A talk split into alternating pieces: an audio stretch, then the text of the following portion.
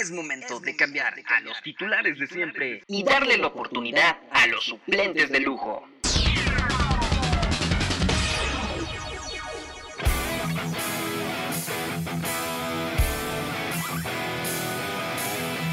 La banca.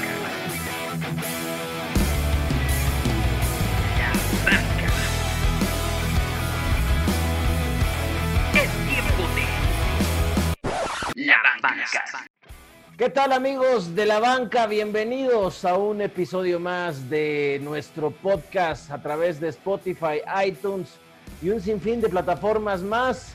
Nosotros somos los suplentes de lujo. Los saluda Santiago Soriano y a ti que nos escuchas semana con semana, que nos ves día tras día, que sigues todo nuestro contenido en nuestras distintas plataformas. Te damos las más profundas gracias.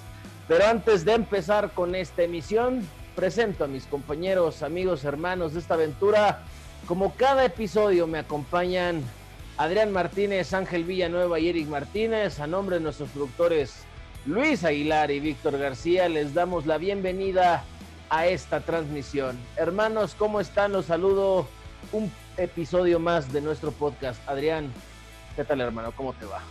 ¿Cómo están hermanos? Todos los suplentes de lujo de la banca, acá andamos muy feliz para una nueva emisión de este podcast. La verdad de las cosas es que estamos viviendo eh, a, a, nivel nacional, apenas estamos calentando motores, este, resultados bonitos, resultados padres, algunos sorprendentes. Y bueno, a nivel europeo se está acabando ahora sí, por fin, después de este 2019-2020 kilométrico, la temporada, ¿no? Entonces tenemos mucho que analizar y un honor estar como siempre con ustedes. Perfecto hermano, mucho de qué platicar este día. Angelito Villanueva, ¿cómo estás? Muy bien, un placer saludarlos amigos, estar con, estoy contento de estar una vez más con ustedes aquí en este formato de, podcast a través de Spotify. Eh, mucho que hablar, ya lo vi el Happy y sobre todo me parece que aunque ya se está acabando la Champions League, nosotros imaginaba que esto, esto iba a ocurrir más adelante vamos a hablar de lo que pasó, pero pero vaya, vaya sorpresa, pero también hay que decirlo, no es, eh, creo que todos están en el lugar que les corresponde porque han trabajado y porque lo tienen bien merecido. Entonces, pues vamos a hablar de, de fútbol, hermanos. Así es, y también saludo a Eric Martínez para que comencemos a platicar justamente de fútbol. Eric, ¿cómo estás, hermano? Hola, ¿qué tal, amigos? Pues sí, una vez más aquí en el podcast para poder hablar de fútbol. Como bien lo mencionaron, ya empieza a, a finalizar la temporada en Europa, pero ya va a empezar la, la, la, otra, ¿eh?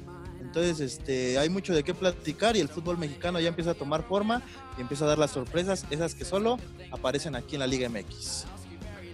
Y sí, así es, eh, sorpresas que solamente podemos ver en el fútbol mexicano. Y es que esta semana se jugó la jornada doble del torneo Guardianes 2020 y sin temor a equivocarme, a reserva de que mis amigos digan algo distinto, las grandes sorpresas las dio ni más ni menos que el Querétaro de Alex Diego, pues en una misma semana de seis puntos posibles se llevó los seis y venciendo a dos de los aspirantes al título o que al menos tienen de las mejores plantillas y que en el papel lucían mucho más poderosos que el cuadro queretano. A media semana el equipo de los Gallos venció 1 por 0 a Cruz Azul y en el Corregidora también vence 4 contra 1 al América del Piojo Herrera y creo que nadie veía venir estos resultados, especialmente el del AME, ¿no? Sí, absolutamente nadie. Una semana pletórica, semana bella del cuadro del Querétaro. Y es que mira, eh, llegas al análisis de le ganó al Cruz Azul 1 a 0, bueno, fue entre semana, Cruz Azul puede ir un poquito soberbio a la corregidora, pero luego el partido que le puso a la América, yo no había tenido oportunidad de ver al Querétaro en lo que iba del torneo, eh, contra Cruz Azul lo alcanzo a ver el segundo tiempo, contra América lo vi completo, y pues la neta es que ves la plantilla y no estás mintiendo al decir que es la peor plantilla del fútbol mexicano, ¿no? O sea, no es mala onda, pero ves nombres como Alfonso Luna, Martín Rea, Daniel Cervantes, Eric Vera, Irving Zurita, eh, Ángel Sepúlveda es de lo más sonado, imagínate. Y, creo que aquí mérito completo a, Alex Diego y asimismo a, en el caso del Cruz Azul, digo, le gana 1 a 0, el Cruz Azul se le complica de repente a equipos que se le encierran, pero al América le dieron un tremendo baile y bueno, con todo y que Richard Sánchez fue expulsado, que se quedaron con 10 hombres antes del segundo tiempo, antes de que se acabara el primer tiempo, eh, la, verdad es que creo que, que el América se vio mal, ¿eh? la defensa se vio muy, muy, muy mal, pero bueno, el Querétaro ya mostró que eh, eh, con base a, un poquito de estrategia, por parte, mucha estrategia más bien de parte de su técnico, y que tiene jugadores con mucha hambre, va a competir y en serio. Totalmente de acuerdo. Y, se acuerdan que nosotros en un live ya le estábamos poniendo que iba a jugar el descenso y mira nada más. Es que ve la plantilla, Angelito. Sí, es, tremendamente, sí, totalmente limitada, ya, ya lo mencionabas, y nosotros por eso pues apostamos a que este equipo no iba a a trascender y mira, ya le ganó a dos de los equipos llamados grandes y todavía se le viene una jornada bastante eh, accesible, ¿no? Va a jugar contra el Atlas, luego va a jugar contra Santos, me parece. Este, ahí, ahí creo, luego vienen las Chivas, que por ahí a lo mejor y termina la, la, racha de invictos, pero, pero creo que el Querétaro está dando la, gran sorpresa y, y, puede ganar varios, varios puntos. Ya lo mencionabas, el América eh, a lo mejor tuvo más tiempo la pelota, a lo mejor tuvo más llegadas, pero eran llegadas intrascendentes, eran disparos que se iban a, un lado, que se iban, este, que caían uno del, del, guardameta, mientras que el Querétaro las que tuvo, la supo, la supo aprovechar. Por ahí el primer gol a mí sí me parece que se la come Guillermo Ochoa, creo que intenta retener un balón cuando, ah, debió haber despejado con, con puños o, hacia un lado, pero el Querétaro sin ser, sin ser tan espectacular, me parece que ya está encontrando la fórmula para sacar los, los resultados, se, encierra un poco atrás, este, genera unas, unas cuantas llegadas que terminan en gol y se, y se acabó. Entonces, creo que está haciendo un buen trabajo el, el entrenador. Es este mm, Alex, Diego que, está, haciendo un, una extraordinaria labor ante una plantilla totalmente escasa. Y bueno, ¿Vieron los memes donde, donde, dicen que es el Nagelsmann mexicano? pues, pues sí, porque la verdad, es México. la verdad es que no hubiera imaginado que el Querétaro iba a sacar tremendos resultados ¿no? contra, el, contra el América. Entonces, pues bueno. 35 añitos, ¿eh? Tiene Alex Diego. Joven, de los, de los entrenadores jóvenes en este, este país. Nagelsmann tiene 33. Y está en de Champions. Y es que como, ya lo mencionaron, en efecto, si nos vamos a plantilla, vaya, el valor de, la plantilla del América es superior en, todo el sentido a la de Querétaro, que parece una, plantilla de, por ahí la liga de balompié o la liga de expansión. Pero bueno, aquí eh, cuántas veces no hemos visto, tanto en el fútbol eh, mexicano como en el fútbol internacional, que los partidos hay que jugarlos. ¿eh? En el papel todos hacíamos al América con tres puntos más y, notar que, pese a ello siguen en, la cima de la tabla, ahí favorecidos con algunos otros resultados. Pero sí, ya habíamos platicado eh, antes de iniciar la, la, Liga MX que parecía que el, punto flaco del América iba a ser la, defensa, ¿no? Porque decíamos que ya estaba envejeciendo, que ya eh, parecía que ya no, ya, no, ya no era la misma que en aquellos eh, momentos hace unos cuantos años era pieza clave de, los triunfos americanistas. Por ahí eh, se criticó a Guillermo Ochoa, como bien lo dice Ángel, ahí unos, unos cuantos errores, pero también eh, salvó de que fuera más, más abultada la, victoria del Querétaro. Entonces, habrá que ver qué sucede. Como bien eh, lo hemos mencionado, el Querétaro ya tiene siete puntos, está a tres de, del superlíder que es América pues bueno, esa es la magia que tiene la Liga MX. 64% de posesión por parte de América contra el 36% del Querétaro, 16 remates, 6 al arco por parte de los Gallos, 12 remates del Águila, 7 al arco, 4 por 1 marcador final.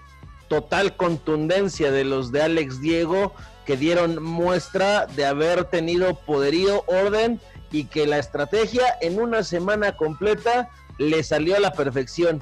Seis puntos, arañan seis puntos después de haber tenido sendas derrotas con otros equipos que quizá en el papel podríamos decir que estaban más cerca de su nivel. Sin embargo, contra el Cruz Azul en América terminan creciéndose y dando dos de las grandes sorpresas del torneo hasta el momento. Ahora sigue como quien dice, ¿quién para el gallo de aquí en adelante? Porque ya demostró que es capaz de hacer cosas importantes, amigos. Sí, digo, aparte, eh, insistimos, o sea, yo podemos sacar el análisis de que contra Cruz Azul puede ser un accidente de esos resultados que vaya que abundan en la Liga MX, pero ya los resultados ponen atención, eh, ahora sí que hacen que con el Querétaro ya no demos una opinión tan sencilla de, menospreciar, ¿no? Insistimos, sigue siendo una plantilla bastante escasa, bastante limitada, sí. Ahorita que Eric dijo de lo de la comparación de las plantillas, el Querétaro tiene un valor según Transfermarkt de 14 millones de euros y el América casi de 57, ¿no? O sea, estamos hablando de que son casi cuatro veces superior, o sea, para, para ejemplificarlo. Pero ya vimos que Alex Diego trae con qué que es una estrategia que está maxificando sus recursos, entonces atención con ello. Y bueno, con el América, pues tampoco creo que es momento de, que el americanismo vuelva a poner su hashtag de cada partido, ¿no? De fuera piojo. Este, ya lo hacen a veces hasta burlas, aunque muchos, la neta, es que sí se la quieren y sí lo desean. Hace una semana lo decíamos, la verdad es que Herrera es el mejor técnico que puede tener el América, ya sí es el mejor de México, eso ya entra en opinión, en otro, en otro debate, pero el mejor entrenador para América lo es, y bueno, vamos a ver si, si se recupera, va contra Monterrey la, la siguiente semana. Aunque no sé qué tanto puedan aguantar tanto futbolistas como directivo, este, perdón, como directiva como la afición. Este, esta América intermitente que un día le puede meter cuatro a un equipo, le puede meter tres goles, le puede ganar con la mano en la cintura y de repente llega un partido en el que le meten cuatro, cinco, se expulsan dos, eh, no genera nada. Entonces no sé también hasta qué punto la afición lo, lo va a permitir porque pues el América, al ser uno de los equipos grandes, me parece que no perder contra el Querétaro, contra una plantilla tan limitada, tan, contra un fútbol tan, tan pobre, yo, yo sí creo que sí tendría que molestarle bastante a la afición y que Miguel Herrera pues tiene que hacer algo para evitar este, te digo, esta, este momento interminente, porque nadie en su imaginación, nadie hubiera, ninguna quiniela hubiera apostado que el Querétaro le iba a ganar siquiera al, al América, mucho menos por este resultado. Entonces, pues es, es para el aficionado ha de ser frustrante que de pronto vas a, le metes tres a Santos, le metes cuatro a Cholos y de pronto viene el Querétaro y te mete cuatro. Entonces, no sabes qué esperar con, con, las Águilas, ¿no? Y, la próxima semana van contra Monterrey, hay que ver cómo llega el, el estado de, de ánimo del club pero ojo, si, Querétaro le, le, metió cuatro, a ver qué le puede hacer Rayados. Digo, este, mientras Herrera siga metiendo el equipo liguilla y los haga competitivos en instancias finales, la directiva lo va a mantener ahí independientemente de lo que diga un sector de la afición, que mayoritariamente, pese a que existe un sector que le resiste, mayoritariamente tienen la bolsa a la afición porque les ha dado resultados, independientemente de esta clase de, de situaciones donde sí es incontestable la derrota, pero no creo que vaya más allá de esto. Ya si comienza a ser algo crónico y constante, entonces quizás se enciendan las alarmas para el Piojo, que no hay que olvidar, está renovado hasta 2022, algo atípico en el fútbol mexicano, especialmente con técnicos mexicanos además. Y Monterrey sí puede ser una buena prueba, pero no olvidemos que Monterrey ha ganado solamente uno de sus últimos 15 partidos, entonces yo creo que puede ser un buen duelo para revivir muertos por un lado o por el otro. va a ser, va a ser un buen partido. Y, yo creo que no puedes, eh, bueno, acabar con, con, un, con un proceso que, que, es lo que ha llevado el América por un simple partido, tanto en, la en, la goleada. nadie, está, nadie, está, hablando de que ya lo corran mañana, pero sí, si llega a, si sigue con esta, esta intermitencia, posiblemente. Eh, no, pero créeme, créeme, Angelito, que, que, eso es porque está en el, el fuera piojo en Twitter. Hay un porcentaje que lo dice real, ¿eh? Sí, hay gente que sí, que sí, lo dice en serio, eh, que sí, que sí quisiera. Pero, pero dime hoy en día, ¿qué, técnico, del, qué, técnico del mercado, ya sea eh, eh, mexicano o, de algún otro lado, va a mantener el paso que ha tenido Herrera siempre que ha, dirigido al América? No, no creo que haya. No, no, no, lo hay. un proceso muy largo ya. Así es, Entonces, este, habría que, que ver cuál es el futuro, pero no creo que pase más allá de de lo anecdótico y de lo escandaloso que va a ser durante la semana el 4-1, pero no creo que haya mayor preocupación en Cuapa por el resultado, más allá de lo espectacular que haya sido para Querétaro y lo significativo que sea para los gallos. No es la primera vez que al América lo golean y se lleva escándalos groseros y al final del torneo se terminan siendo eso, simples anécdotas. Entonces, eh, habrá que ver cómo evoluciona de aquí al futuro el caso del América y ya que estamos hablando pues de técnicos mexicanos, otro técnico mexicano que debutó con su nuevo equipo y lo hizo con victoria fue el caso de Víctor Manuel Bucetich, que en el episodio pasado hablábamos justamente de lo que en ese momento era su inminente llegada. Se ha confirmado durante estos días, ya debutó con el cuadro de Guadalajara, lo hizo con victoria sobre el Atlético de San Luis y lo cual representa además eh, su primera victoria en casa. Eh, las Chivas vencieron al cuadro dirigido por Memo Vázquez y al parecer todavía no hay grandes cambios en la alineación, pero siempre es bueno iniciar con una victoria, ¿no es así, Adrián?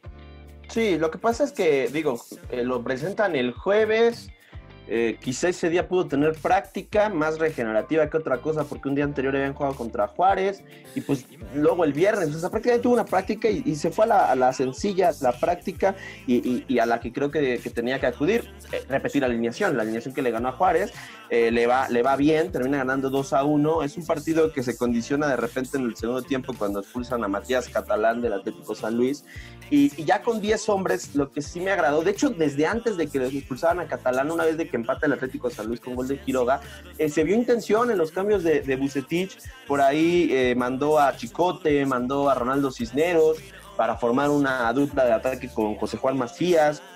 Se le vio intención, ya con los 10 hombres todavía se anima un poquito más, coloca a la Chofis López como segundo contención en algún momento del partido, eh, entonces eso me llamó bastante la atención, que lo fuera a buscar, es un tipo que es, eh, tiene muy buen timing, era, el Atlético San Luis, que si bien no es un plan, me queda claro, porque a diferencia de Querétaro, creo que tiene una plantilla muy, muy, muy este, aceptable, muy decente, inclusive destacada en algunas posiciones, pero estaba con 10 hombres y estás tú en tu casa, se fue al frente al 100%, le alcanza para meter el, 2-1, el, 2-1 ya lo hace el Chicote Calderón, uno de, los, de sus cambios, y el partido pudo haber terminado 3-1, 4-1, porque por ahí Ronaldo Cisneros tuvo dos, tres opciones, entre ellas un cabezazo que, híjole, si hubiera sido gol hubiera estado hermoso, nada más que lo saca Rodríguez, el arquero del San Luis, y, me gustó esa, esa, esa, esa, segunda parte del segundo tiempo, ¿no? De, a partir de la expulsión de Catalán, que hizo un poquito antes, como que Bucetich le empezó a mover al ajedrez y le sale bien, ¿no? Digo, insistimos, todavía no podemos decir que este equipo es de Bucetich, creo que eso vamos a tardar dos, tres semanas para, para poder saber eh, realmente qué va a buscar con esta plantilla, pero bien lo mencionas, había que ganar, lo hizo, y eh, hasta cierta forma me animaría a decir que convincentemente, ¿no? Nada para alegrarse, es el Atlético San Luis, al final se quedó con 10 hombres, pero vamos, es, es y comienza la estabilización de estas chivas. Así es, parece que el, que el efecto Rey Midas ya está empezando, este, está empezando a surgir, me parece que eh, no sé si coincides conmigo, Adrián, pero en la defensa es un verdadero desastre y creo que ahí le tiene que poner mucho, mucha atención, mucho énfasis el, el Rey Midas, tiene que poner orden porque al frente se vieron bastante bien Angulo, Macías, eh, el mismo Venezuela, que ya, ya lo mencionamos, el primer gol fue bastante bastante técnico, pero atrás yo sí creo que tiene este, bastante trabajo que, que realizar y aún así las Chivas me parece que, después de unas semanas con Víctor Manuel Bucetich van a poder hacer un equipo bien, bien conformado, van a poder jugar este ya ahora sí con, mayor este, coordinación, porque lo que, lo que se vio el, fin de semana eh, me parece que fue bastante bueno ante un Atlético San Luis, que pues hizo, ahora sí que hizo lo que, lo que pudo, pero creo que, la, que las Chivas ya ahí este, se, ve, se, vieron, se vio un poco más de idea, ¿no te parece? A mí no me gusta mucho el desempeño. Rápidamente, nada más para contestarte, Angelito, perdón, Eric. Lo del Tiva Sepúlveda, promesa, interesante, pero viene un bajón desde hace algo, desde el inicio del torneo, prácticamente. Entonces, por, por, ahí siento que, digo, tienes el pollo briseño en la banca, que creo que puede ser una buena opción y, va a ir mejorando. Adelante, Eric. Sí, por ahí va quizá la cuestión de que parece que pidió a Jair Pereira, ¿no? Eh, un tipo más este, eh, consolidado y con más liderazgo. Como bien lo mencionas, lo de, lo de Sepúlveda, que es un tipo que tiene bastantes cualidades, eso no, no queda duda alguna. Incluso ahí se tiene al mismo Alexis Peña en la, en la, en la banca, es otro prospecto. Pero este, eh, sí, quizá hay puntos que mejorar, ¿no? Pero como bien lo dices, es un muy buen primer paso. ¿Por qué? Porque había que iniciar ganando. Y lo hemos platicado, si vienes eh, o intentas buscar que Chivas sea de un fútbol espectacular como Bucetich, pues vaya, trajeron al técnico que no era el indicado, pero es resultadista, lo hemos mencionado, y eh, te, brinda este, eh, resultados tanto eh, fuera como dentro de la cancha. Entonces, yo creo que es un muy buen inicio para, para Víctor Manuel Bucetich, y pues bueno, habrá que ver, como bien lo dices, ya que tenga una semana completa de trabajo, dos, tres o cuatro, un mes, ya veremos ahora sí eh, esa mano de, de, de Bucetich dentro de estas chivas que, bueno, que parece que, que, están repuntando, ¿no? Ya consiguieron dos, dos eh, victorias consecutivas y pues esto, esto va a favorecer también el ánimo del equipo. Así es, en futuros encuentros Guadalajara se enfrentará a Toluca de visita, recibirá a los Tuzos del Pachuca. En la jornada 8 vendrá una buena, una buena prueba, los Tigres de la Autónoma de Nuevo León. Y ojito, que en la nueva se enfrentan al poderoso Querétaro, que ya le metió senda goliza al América, venció al Cruz Azul e, e irá a intentar hacer lo propio contra el rebaño sagrado allá en el estadio Akron. Eh, ¿Algo más que desees apuntar, Adrián, sobre la victoria de las Chivas y el debut de Bucetich? Nada más lo de Pereira, que tiene razón Eric. Eh, luego, luego de que llegó Bucetich, se habló mucho de ello. En la presentación le preguntan algunos eh, periodistas, reporteros, y, no lo negaron, pero tampoco lo aceptaron. Y después Pereira se estuvo ahí paseando en, algún programa en, internet de las Chivas, que se llama Los Líderes del Rebaño. Eh, no sé, siento que igual y, al final no se va a dar. Digo, todavía hay tiempo, está todo el resto de agosto. Y si llega, pues es claro que no va a confiar quizá en inicio en, el Tiva Sepúlveda y ni mucho menos quizá en, el Pollo Briseño, ¿no? Es recordar que es un tipo de 34 años, pero bueno, liderazgo sí le hace falta a este equipo. Entonces por ahí yo, yo lo entendería. Y bueno, vamos acá a seguir a, a, a las chivas de, de Buce. Sí, que, que también por ahí David Medrano reportó que Peláez le cerró definitivamente la puerta a Jair Pereira porque presuntamente el club le estaría pues apostando a al Tiva Sepúlveda y tomar en cuenta que ahí tienen, aunque sea en papel suplente, al pollo briseño. Entonces, quién sabe, todavía falta tiempo para saber si lo del comandante Pereira y su regreso a Chivas será o no será realidad, pero mientras tanto, debut de Víctor Manuel Lucetich con victoria de, ante el San Luis y a ver cómo funciona el rebaño sagrado eh, en un futuro próximo. Oye, pero Santi, ahorita que mencionas eso, perdón, entonces uh -huh. ahí habrá que ver si el técnico lo pidió y el director eh, deportivo no te lo trae, ¿quién va a manejar al equipo? Entonces, ¿el técnico o Peláez? Completamente eh, de acuerdo. Entonces, habrá que ver si esto le parece a Bucetich, ¿eh? que puede ser un punto. ¿Por qué? Porque él en los equipos que ha triunfado ha tenido totalmente control de la Así plantilla, es. le ha traído a quien él ha querido para que pueda brindar resultados. Sí, es, y es algo que alguna vez les preguntaba yo, ¿no? Este, si, si lo de Peláez no llegaba a ser ya incluso un excesivo protagonismo por parte pues, de una figura directiva que al final de cuentas sí trabaja muy de la mano con la dirección técnico, pero, pero al final las decisiones eh, finales no son, no son los directivos quienes las toman, sino sobre el terreno de campo de juego debería ser el técnico. A ver si eso no acarrea un problema en el futuro para, para el rebaño sagrado y si Víctor Manuel Lucetich acepta estas usuales eh, intromisiones por parte de Ricardo Peláez. Exacto. Hablando de Peláez, de su ex equipo, pues por ahí el Cruz Azul se le andaba indigestando un equipo parecido eh, en cuanto es. a estrategia al Querétaro, ¿no? Los, eh, los Bravos de Juárez, al final, este, pues sale avante, ¿no, Santi?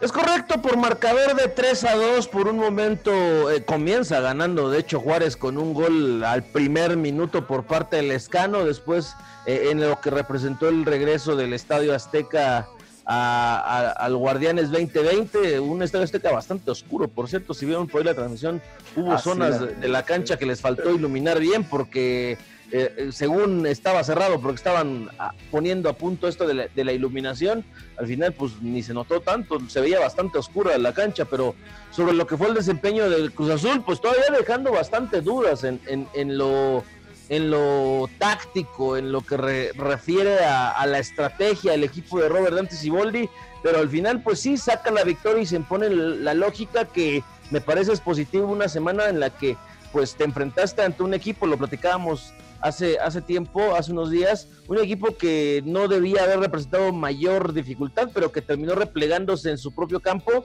y te, se te dificultó por completo. Acá vimos a, unos, a, un, Juárez que si bien no se replegó del todo, hubo lapsos del partido donde se, se, se, apostó por un intercambio de golpes frente al cuadro celeste y se le indigestó también, entonces eh, ya no se entiende, ¿no? Si Cruz Azul le gusta a los equipos que propongan o no, pero de momento logran la victoria 3 por 2 y lo que más rescato yo, pues es que reaparece la figura de Jonathan el Cabecita Rodríguez, quien quien anotó dos goles y también destacar lo de Santi Jiménez, quien puso un par de asistencias y que también son buenas noticias para, para el equipo de la Noria. Sí, es, es, es hasta cierto punto eh, importante que, el Cruz Azul termine ganándole un equipo de esta clase, ¿no? Porque ya lo decíamos en, nuestro live de miércoles en nuestra acción deportiva que se le complica al Cruz Azul siempre.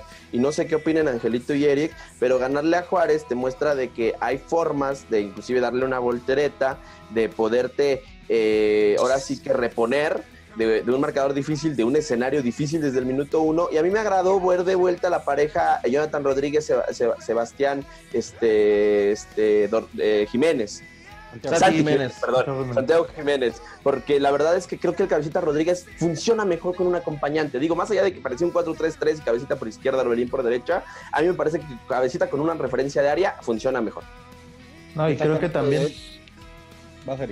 Eh, perdón, sí, este, eh, ganas confianza, ¿no? Que se había perdido a media semana cuando sí. eh, pierdes un, un, partido que en, en, teoría, como ya lo habíamos mencionado, tenías que haber ganado por eh, el rival que estaba enfrente, ganas confianza y también gana confianza la figura, porque sab sabemos que este Cruz Azul y el buen paso del, equipo corría por las piernas de, Jonathan Casita Rodríguez, entonces el que se haya reencontrado con el gol y con un buen fútbol, porque más allá de que no había notado, no había dado un buen partido el, uruguayo. Entonces, también esto sirve bastante para reconfortar el ánimo tanto de la figura y esa figura se lo va a eh, transmitir a todo el equipo.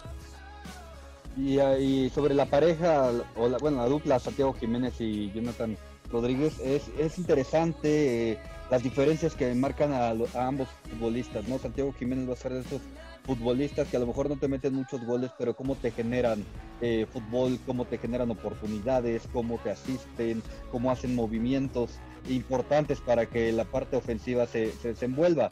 No es un, no, siento, digo, tiene 18 años, todavía le falta muchísimo camino por recorrer y por, por mejorar y conforme vaya teniendo diferentes técnicos, algo le van, le van a ir aportando. Pero tengo la ligera sospecha de que Santiago Jiménez, frente al marco, este, no, no es muy dúctil, porque hubo ahí dos jugadas, este, creo un mano a mano en la cual se tarda una eternidad y en una barrida este, de último momento le sacan el, el, esférico, que ya un, un, futbolista, un delantero, un, un killer, este, esas esa, este, ese tipo de, de, jugadas se las lee fácil y se las resuelve toda, todavía aún más fácil.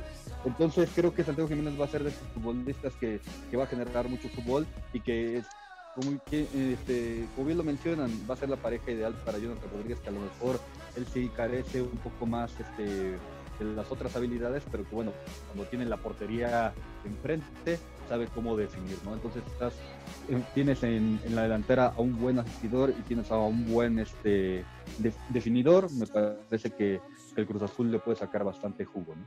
Sí, y especialmente porque eh, al tener una compañía, Jonathan Rodríguez puede contar con mayor libertad para jugar eh, por los linderos del área, que es donde se siente más cómodo y al final de cuentas también tiene la libertad de tirarse hacia la izquierda, que es justamente la posición que naturalmente ocupa. Entonces, quizás Santiago Jiménez comienza a consolidarse como el compañero ideal en este esquema con el que Robert Dante Siboldi apuesta por un juego más directo, pero que pese a todo todavía tuvo ahí sus, sus deficiencias tácticas frente a un cuadro que sí propuso, por momentos se replegó y que también hay que decirlo, un par de desatenciones metieron al final en apuros a la máquina porque parecía que tenía todo bajo control con el 3-1 y ahí en los minutos finales vino el 3-2 por parte de Juárez que parecía podía meter en dificultades a la máquina, pero finalmente todo quedó así y ahora pues bueno, eh, sigue Necaxa, un equipo que eh, si bien sigue siendo de esta misma línea de Querétaro, Juárez, puede también ser complicado porque en sus últimos encuentros se le ha, se le ha indigestado a los rivales que le ha tocado enfrentar. Le pasó al propio América en Aguascalientes, ahora vamos a ver cuál va a ser la tónica contra Cruz Azul, que precisamente en Necaxa también cuenta ahí por el momento como uno de sus máximos exponentes a Lucas Pacerini, un jugador que está préstamo ya que pertenece a la máquina, entonces a ver si no se manifiesta por ahí la infalible e inquebrantable ley del ex. Y bueno, ahora vamos a hablar de... Eh, no lo voy a decir, mejor que nos lo anuncie el sonido con el que todos lo identificamos.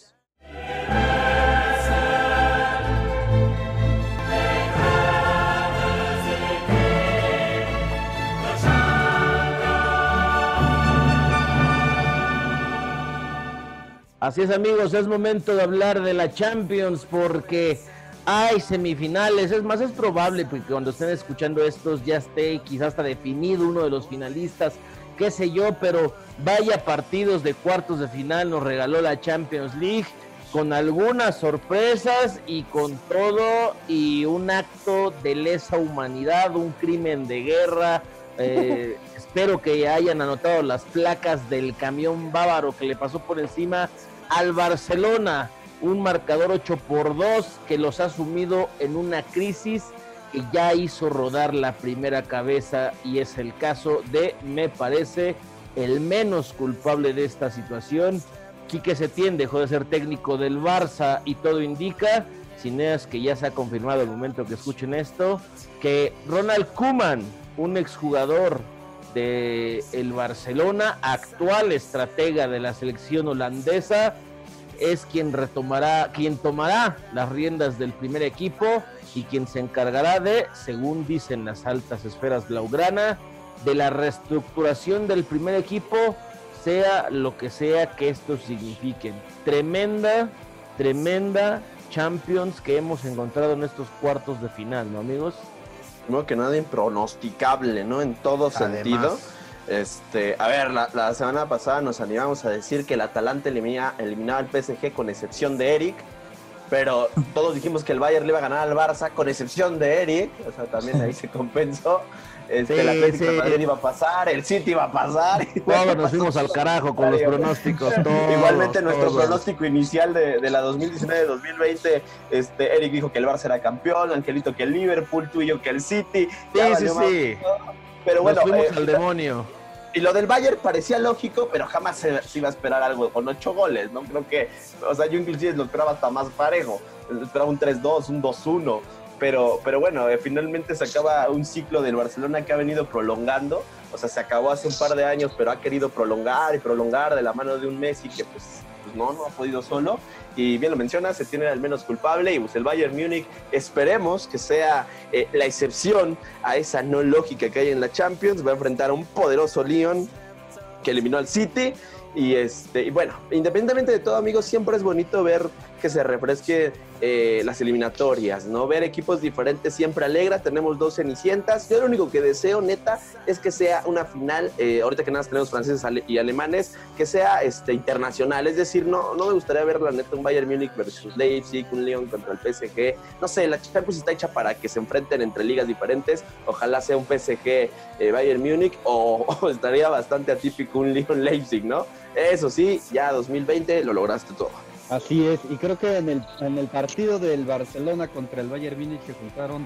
ahora sí que las dos combinaciones. Por una parte, Barcelona, un equipo que no tenía idea, un equipo que ya venía a la baja, que había muchas dudas, que no se veía un buen fútbol en conjunto. Y por el otro lado, aquí siempre se le ha dicho el mejor equipo de Europa actualmente, un equipo que ya se conoce eh, con completamente, que yo creo que si le faltaría alguna de sus figuras, Müller, Lewandowski, Pérez y Gnabry, yo creo que ahí se alteraría, pero ya es un equipo 100% eh, muy bien este, conformado, un equipo que ya, ya, ya, ya se, no se tienen que ver al rostro, ya, ya saben en dónde, dónde están ubicados, entonces pues bueno, eh, ahora sí que se juntó lo, lo, malo y, y, lo bueno, pues, pues, y por eso ahí está el escandaloso resultado. Y del otro lado, eh, aquí yo creo que el Manchester City se vio afectado por el, por el hecho de que nada más se jugara a un solo partido.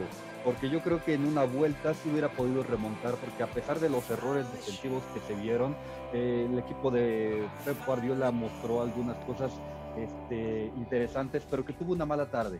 Así yo, yo, yo califico la derrota del Manchester City. Una, una mala tarde que a lo mejor en la vuelta se hubiera podido remontar, se hubiera ido todavía más al ataque, hubiera metido seguramente, fiel a su costumbre, dos, uno o dos goles en el, en el primer tiempo, hubiera complicado el partido al, al, al León, pero bueno, desafortunadamente las condiciones hicieron que esto se fuera. ¿Sabes cuál es la bronca, Angelito? Nada más con el City. Hay una bronquita, que esas malas tardes o malas noches las ha tenido Guardiola en cada una de las temporadas en cuartos de final en Champions. Por eso se, se, se, se maxifica tanto esto, porque no ha podido pasar de cuartos de final con una plantilla de ese tamaño. O sea, sí. ya cayó contra el Mónaco, ya cayó contra el Liverpool, ya cayó contra el Tottenham, ahora cae contra el Lyon y siempre en cuartos de final. No ha sido capaz ni siquiera de emular lo que ha hecho Pellegrini. Y aquí se le banca Guardiola de muerte. A mí me parece el mejor técnico y el, el técnico que me ha hecho ver al, mejor equipo que yo, yo he podido observar desde que me gusta el fútbol. Pero la neta es que sí es lo que impacta, que esas malas tardes, malas noches las ha tenido constantemente y, y, por eso creo que, el, el, o sea, lo del Barça obviamente siempre se va a pensar que es el, fracaso, porque es gigantesco, porque es humillante, pero lo del City no se queda tan atrás, ¿eh, amigos? Yo creo, yo creo que incluso eh, superior a lo del Barça, ¿no? Porque estamos hablando de que aquí había equipo y tenían al mejor estratega, como ya lo hemos mencionado. Del otro lado, sí, se tenía Messi y se tiene un gran equipo, pero lo de Setién, pues no ha probado totalmente por incluso la misma plantilla. Eh, sí, y como bien lo mencionan, el City se ve eh, castigado por esas que falla, porque incluso son de Sterling sin portero, el arco abierto, y, y, son jugadas que no te explicas, ¿no? Pero bueno, eso es lo bello, lo bello del fútbol sin demeritar lo que hizo el Lyon. ¿eh? El Lyon planta un partido, si no llegando a la perfección, un 80 o 90% de lo que el técnico pretendía. Eh, de hecho, eh, todavía algunos cambios eh, que fueron eh, por, por, cansancio, por lesión, le componen el partido al, al equipo de Lyon. Y, bueno, estamos hablando de que bueno, la fortuna pintó totalmente del lado de los franceses. Se viene una buena serie porque, como bien eh, lo hemos mencionado, el Lyon va a llegar contra el Bayern sin ninguna necesidad de tener que eh, tener el protagonismo del partido.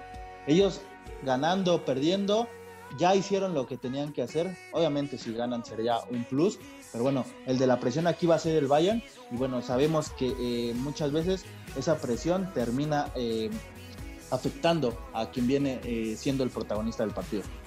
Yo no sé qué tan presionado es el Bayern Mini realmente porque como te digo es un equipo 100% coordinado, o sea, los futbolistas disfrutan estar dentro del terreno de juego.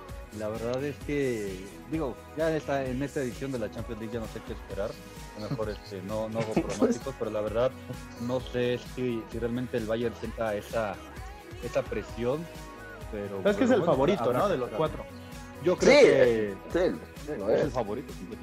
Y es que, o sea, también esa constante, ¿no? Ya, ya todos nos hemos retirado de los pronósticos hasta me acá mi querido Santi el, el, fin de semana que pudimos narrar algunos partidos por internet, este, decepcionado de, de, la vida de los pronósticos, decía que se iba, pero oye, la neta es que es, es, es, es bonito a veces hacerlo, normalmente lo, lo, salamos, pero ¿qué tal cuando la atinamos a uno, no? Ahora, ahora tú dime claro. si no va a haber valientes que van a decir que Lyon le va a ganar al, al Bayern Múnich y que van a sacar ah, argumentos bueno. tácticos, ¿no? O sea, van a abundar y por ahí claro. le pegan. Sí. Sí, y, y, además, bueno, pues ya, ya embalados, pues decir cualquier barbaridad está, no está de más. Entonces habrá quien se anime. Te apuesto que la mayoría de los que nos decían en las transmisiones que iba a pasar el Olympique de Lyon, de, de, de 10, dos lo creían en serio, la neta, ¿no? Así. No deja de ser sorpresivo por por lo que vimos en el campo. Digo, es lo bonito este formato que hemos visto de Champions League a partido directo, obliga a, otras circunstancias y que te evitan la cierta comodidad que te daban los partidos de vuelta. Tenías una semana para preparar otro partido, otro esquema, era otro momento anímico en un escenario de visita recíproca. Todo eso se pierde, pero que también en, esta, en este partido único de donde es matar o morir, pues no nos ha quedado mal Ahora, en lo impronosticable, yo creo que a pesar de, ello, que se ha vuelto imposible en este 2020, especialmente en el fútbol, pues yo creo que la lógica también tiene sus propios límites y va a terminar por imponerse de forma contundente, a menos a menos de que nos encontremos con un par de contextos de partido en el caso de la eliminatoria del Leipzig y el PSG y el Bayern Múnich y el Lyon, donde de verdad veamos auténticas debacles y catástrofes. Hoy que grabamos esto, la lógica dice que es improbable que cualquier equipo sea capaz de vencer al Bayern Múnich. La realidad indica que quizá por ahí salen dos, tres, cuatro jugadores en una mala tarde y el cuadro rival sale encendido y hablamos de otra maldita sorpresa. Entonces, esta Champions está siendo distinta por las condiciones en las que se ha desarrollado y se agradece que sea así porque pese a todo, pese a ser una Champions post pandémica, no deja de ser eh, el torneo más hermoso del mundo. Pues mira, así como estamos desalados para los pronósticos, la neta yo voy a decir que el PSG va a ser campeón. No, para salarlos y para que, porque me caen Oye, pero tú dime si no, se te antoja ver a Neymar Mbappé, eh, ahora sí que contra esa central eh, compuesta por Alaba, por Boateng, eh, por eh, quién está jugando, Kimmich, que para a ver si se recupera, eh, Davis, que se va mucho al ataque. O sea, se antoja que el PSG tendría los suficientes argumentos en caso de que el Múnich pase, ¿no? Estamos descartando a Lyon otra vez, estamos jugando con fuego otra vez, pero bueno, o sea, sería lo más lógico, ¿no? Y, es una oportunidad de oro, ha de decir el, PSG, para lo que ha aspirado desde hace, desde que el jeque obtuvo el equipo. Y, ahora hemos hablado ya un poquito de Lyon, de todos, pero por ahí el Leipzig un, equipo que aspiraba a ser Cenicienta, ya es protagonista protagonista por la forma tan categórica en la que eliminó a, un Atlético de Madrid, eh, también hay que decirlo, gris, mezquino. Eh, me atrevo a decir que el peor de todas estas versiones de Champions que lo hemos visto durante los últimos cinco años. Entonces se combinaron ambas cosas. Ahora va a enfrentarse a un PSG que sí, aunque sufrió ante el Atalanta, va a ser distinto enfrentar al Leipzig. Me parece que es mayor reto el Leipzig que, que el equipo de Bérgamo allá en Italia, pero, pero yo creo que la lógica va a terminar imponiéndose y creo que veremos una final PSG contra Bayern Múnich. A ver si no acabo ya de firmar un, Leipzig contra, contra este León. Contra León, no, Yo por eso te digo que la apuesta del PSG damos para salarlo, porque no, no damos una maldita sea. Y es que en el papel, la serie del, de París contra, contra el Leipzig, más pareja quizá, por, lo que hemos eh, visto demostrado por el Bayern. Eh, ya se, se, confirmó, no juega Keylor Navas. Ah, mira. Eh, e, esto puede afectar directamente al, Paris Saint Germain, que si bien el, el, Tico sabe cómo jugar este torneo, pues había sido pieza clave también. Para, es justo con Neymar los bastiones de este equipo para la Champions. O sea, sí, está Mbappé, pero me refiero a que son los dos que la saben jugar de mejor forma, ¿estarás de acuerdo? Sí, totalmente. Y de Rico, el portero suplente a Keylor Navas, hay como tres, cuatro escalones abajo. Entonces sí, estoy... Ahora, el PSG le, complicó ochenta y tantos minutos un Atalanta que es una cenicienta también de la Champions, de los equipos revelaciones. No voy a decir que juega parecido al Leipzig, porque no, el Leipzig aparte juega como con cuatro o cinco esquemas diferentes gracias a la, a la versatilidad de Nagelsmann, pero sí los podemos asemejar en equipos que se le pueden indigestar a un PSG y que Nagelsmann seguramente ya los tiene estudiados desde hace mucho tiempo. Y si el Atalanta, que es un equipo que ataca mucho mejor de lo que defiende y renunció un poquito a esa postura ofensiva contra el PSG, para intentar no, no llegar al intercambio de golpes donde el PSG es normalmente superior, se encierra, no le sale al final, la defensa tiene ciertas pifias. El Leipzig Santi está bastante bien este, eh, preparado, defiende mucho mejor, me animaría a decir que inclusive defiende mucho mejor de lo que ataca, y por ahí tiene a un Upamecano que quizá la Bundesliga, en los poquitos partidos que llegamos a verle, no, o sea, siempre ha sido un jugador destacado que llama la atención, ha sonado para grandes, pero no tuvo la temporada más constante, pero ¿qué tal el partido contra el Atlético? Imperial, para anotarse y mostrárselo a defensas jóvenes, que él es uno de ellos pero la actuación que tuvo en el último partido de los cuartos final de la Champions fue simplemente de manual, recuperando, ganando por aire, ganando por tierra, al momento de salir en bloque e iniciar la jugada desde la base del terreno de juego, simplemente impresionante. Si sale en una tarde igual, bueno, en una noche igual eh, allá en Lisboa, Upamecano va a ser uno de los grandes eh, exponentes de Leipzig de Nagelsmann, junto con Kempus, obviamente junto con Angeliño, con Dani Olmo, que son los grandes eh, jugadores que mantienen a flote un equipo. Para algunos sería una sorpresa si clasificara a Leipzig. Personalmente, yo me atrevería a decir que no sería una sorpresa porque el cuadro de la Bundesliga es junto con el Atalanta que ya fue eliminado, uno de los que han sido mejor trabajados a lo largo de la temporada, entiéndase mejor trabajados con mayor equilibrio, con un gran técnico en el banquillo y que ha sabido ser reactivo sobre la marcha a la hora de desarrollar los partidos. Entonces yo creo que va a ser muy lindo ese encuentro, pero me parece, pues ya al final de cuentas tendremos que mojarnos, ya, ya llegamos a estas instancias, sería ilógico Ah, no claro. hacerlo. Eh, yo creo que clasifica el PSG y por el otro lado el, el- el Bayern Múnich. Sí, Dale, Angelito, anímate. Creo que. Sí, digo, pese a que lo salado que estamos, esperemos no, no digamos una, no, no hagamos una de las nuestras. Yo también digo que el PSG y el Bayern Múnich van a llegar a la, a la gran final. Va a ser un partido muy interesante. Y amigos, imagínense si Keylor Navas es campeón con el PSG Ah. en la Champions League, el cerrón Sí. de hocico, de boca, de lo que quieras, que le va a dar al- en la, la parte de en Ma- allá en Madrid para los que celebraban que llegaba Courtois y minimizaron mucho tiempo o al final eh, minimizaban al, al costarricense, ¿no? Imagínate nada más. Pero bueno, yo también voy por el PSG y el Bayern Múnich. Yo, la verdad es que ya, ya les dije, yo quiero esa misma final, Bayern PSG. Eso desearía para que sea internacional, para que sea de ligas diferentes. Eso quiero, pero siento que ser Bayern Leipzig. ¿Tú, Eric?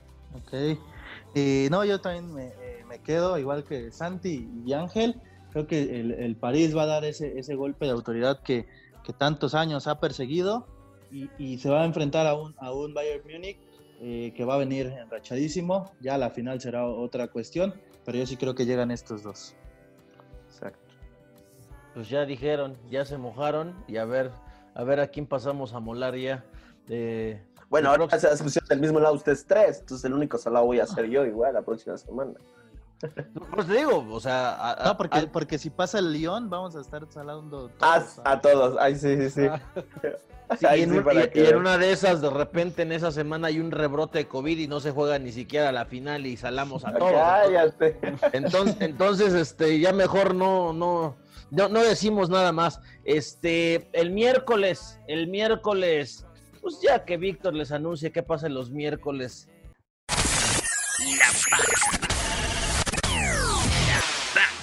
Este segmento es patrocinado por La Banca a través de Atracción Deportiva todos los miércoles en punto de las 9 de la noche. Ven a platicar con los suplentes de lujo a través de la plataforma de Atracción Deportiva y también en nuestra página de Facebook. Lo más relevante de la jornada en un solo lugar. ¿Nos acompañas? La Banca Live Show, este y todos los miércoles a las 9 de la noche. Ahí nos vemos, banca amigos. Y sí, este miércoles, si todo sale bien, estaremos platicando con todos ustedes en Atracción Deportiva sobre lo que ya será la final de la Champions League, que a ver quiénes son los que clasifican, ahí estaremos platicando con todos ustedes los pormenores, una especie de previa de lo que será el partido que se disputará este fin de semana. Antes, ante- eh, veremos el viernes la final Sevilla contra Inter en la Europa League, que va a ser, me parece, un gran tentempié, un gran, una gran previa para lo que será la final de la Champions League. De acuerdo. Es, es- es- es- es- no le pide nada al nivel que se maneja en Champions. No, La- me la verdad parece es que, que no. sin problemas es un partido de Champions, sin problemas. Los dos, los dos van a estar en la, en la Champions del 2020-2021. Eh, el que, está muy pareja, pero bueno, el, Sevilla ya lo, hemos dicho en otras oportunidades, es el Real Madrid de la Europa League. Y bueno, el Inter, esa dupla de ataque conformada por Lautaro, Lautaro Martínez y Lukaku, pues es, de lo mejor que hay eh, en todo el mundo, ¿no? Entonces, bonito, bonito final de, temporada europea 2019-2020. Ahí estaremos el miércoles. Bueno, eh, que seguramente si ustedes están haciendo los esfuerzos este podcast, lo están haciendo el miércoles. Entonces, por favor, hoy eh, a las 9 de la noche, como ya lo dijo Vic, vamos a traer todo ya la, la- la previa de, de la final de, de Champions y de paso la de, Euro- la de Europa League. ¿Quién es campeón de Europa League? Ah, el Sevilla. Seguro. híjole. Le ganó Es que- 5-0 es que- hoy sin problemas el Inter al Shakhtar, ¿eh? Sí, pero el, como ya dijeron, el, el- la Europa League es el, es el torneo para, para el Sevilla, lo cual pues es triste que, que vaya a la Champions porque ahí no va a tener tanto protagonismo como, como con esto la Europa League. Yo sí creo que va a ganarla. Yo, yo voy a ir con el Inter, ¿eh? Yo sí creo que el Inter va a, dar- va a dar la campanada porque eh, ha, ha desplegado un muy buen eh, fútbol. eh, finalizó la Serie A de muy buena forma y bueno, lo ha, lo ha reflejado también en la, en la Europa League. Se la lleva el Inter. ¿Tú, Santi? Yo me, yo me trepo el barco de Eric, el Inter.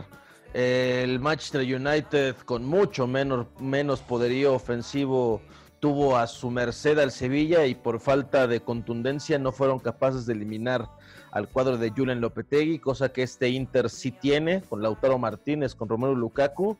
Yo creo que el Inter va, va a quitarle su sexta Copa de Europa al Sevilla.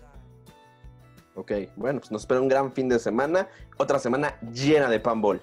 Es correcto, amigos, y de esta forma, pues llegamos al fin de este episodio del podcast de la banca. Pues vámonos, vámonos a, a pasarla padre. Eh, ya lo saben, eh, síganos en nuestras redes sociales, váyanse al canal de YouTube que ahí va a, haber, va a haber material. Esta semana traemos por ahí un análisis de Raúl Jiménez de a qué equipo se tiene que ir, datitos, números, predicciones, pues porque el salseo futbolero no para. Y pues un honor como siempre estar con ustedes, amigos. Igualmente, amigos, un placer volver a hablar de, de lo que más nos gusta. La próxima semana también estaremos hablando de todo lo que, lo que acontezca en, en Champions, en Europa y por supuesto el fútbol mexicano. Así que no olviden seguirnos en nuestras redes sociales, ahí en Twitter, acuérdense, arroba la banca, guion bajo MX, guion bajo, guion bajo, y en Instagram, la banca MX. Y ya lo dijo el Capi, sigamos también en YouTube. Nos vemos en una próxima emisión del podcast, amigos de la banca. Pues vámonos amigos a, seguir disfrutando de fútbol y nada más mencionar, David Silva ficha por la Real Sociedad, esto le puede cerrar las puertas a José Juan Macías o bien convertirse en un buen mentor y un buen eh, complemento para el mexicano si es que se va para allá. Vámonos. Eso segundo, eso segundo. Tremendo fichajazo de la Real, ¿eh? Gratis, llega gratis, tremendo fichaje. Pues bien amigos, así llegamos al final de un episodio más de el podcast de la banca. Por favor, no dejen de seguirnos, suscríbanse donde sea que nos estés escuchando, si es en Spotify, hay un botoncito que dice seguir, pícale para que automáticamente te lleguen los episodios de la banca a tu Spotify cada que lo abras y nosotros lo publiquemos. Si estás en iTunes, también dale en seguir y ahí aparecerán los episodios de forma automática, ya sea en tu iPhone, en tu iPad, en tu computadora, donde sea que sueles escucharlos, para que en cualquier momento que quieras hacerlo, ahí estemos contigo hablando de lo que más nos gusta, el fútbol. Como siempre, te agradecemos que nos acompañes, que nos sigas y aquí nos vemos en una próxima ocasión. Nosotros somos los suplentes de lujo y nos escuchamos, nos vemos la próxima. Hasta luego. Hemos concluido una emisión de La Bancast. Pero descuida, todavía tenemos material constantemente nuevo y fresco en todas nuestras redes sociales. No olvides seguirnos en cada una de ellas. Nos vemos en el siguiente material de La Banca.